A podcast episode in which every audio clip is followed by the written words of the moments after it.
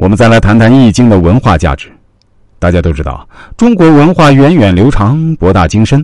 那浩如烟海的历史典籍，不仅为我们展示了一幕幕壮丽的历史画卷，同时也给我们构筑了一个扑朔迷离的神秘殿堂。提到中国文化，使人自然想起四书五经为代表的儒家思想，以《道德经》为代表的道家思想，以《黄帝内经》为代表的中医体系。而四书五经首经是《周易》，《道德经》有八十八句来源于《周易》。《黄帝内经》讲的很多都是阴阳、五行、八卦，由此可见，他们都来源于中国文化的源头《易经》。为什么讲《易经》是门科学？仅就《四库全书》而言，这是中国古代各方面科学技术的总记录，是本大百科全书。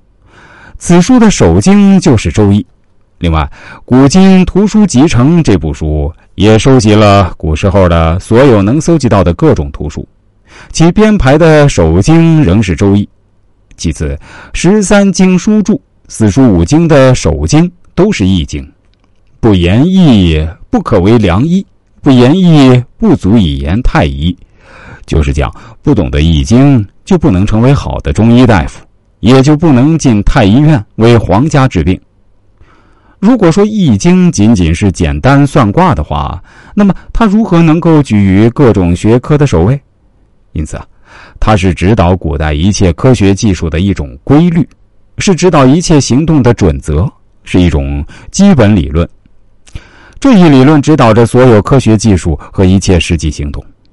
张成老师认为，这种理论仅存在于我国，国外暂时还没有这种统一的基础理论，而是每一科学领域有其自己的基本理论。如自然科学有自然科学的基本理论。数学有数学的理论，体育有体育的理论，医学有医学的理论，社会科学有社会科学的理论，社会管理有社会管理的理论等等。因而，到处是理论，到处是真理。这是因为没有抓住事物的本质，是经不起长期考验的。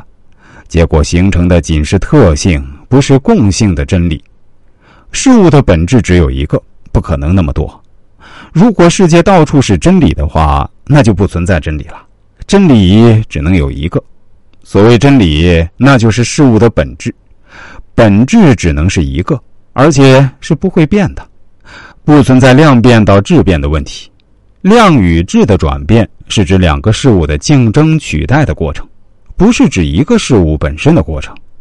在一种事物中，不存在量与质的转变问题。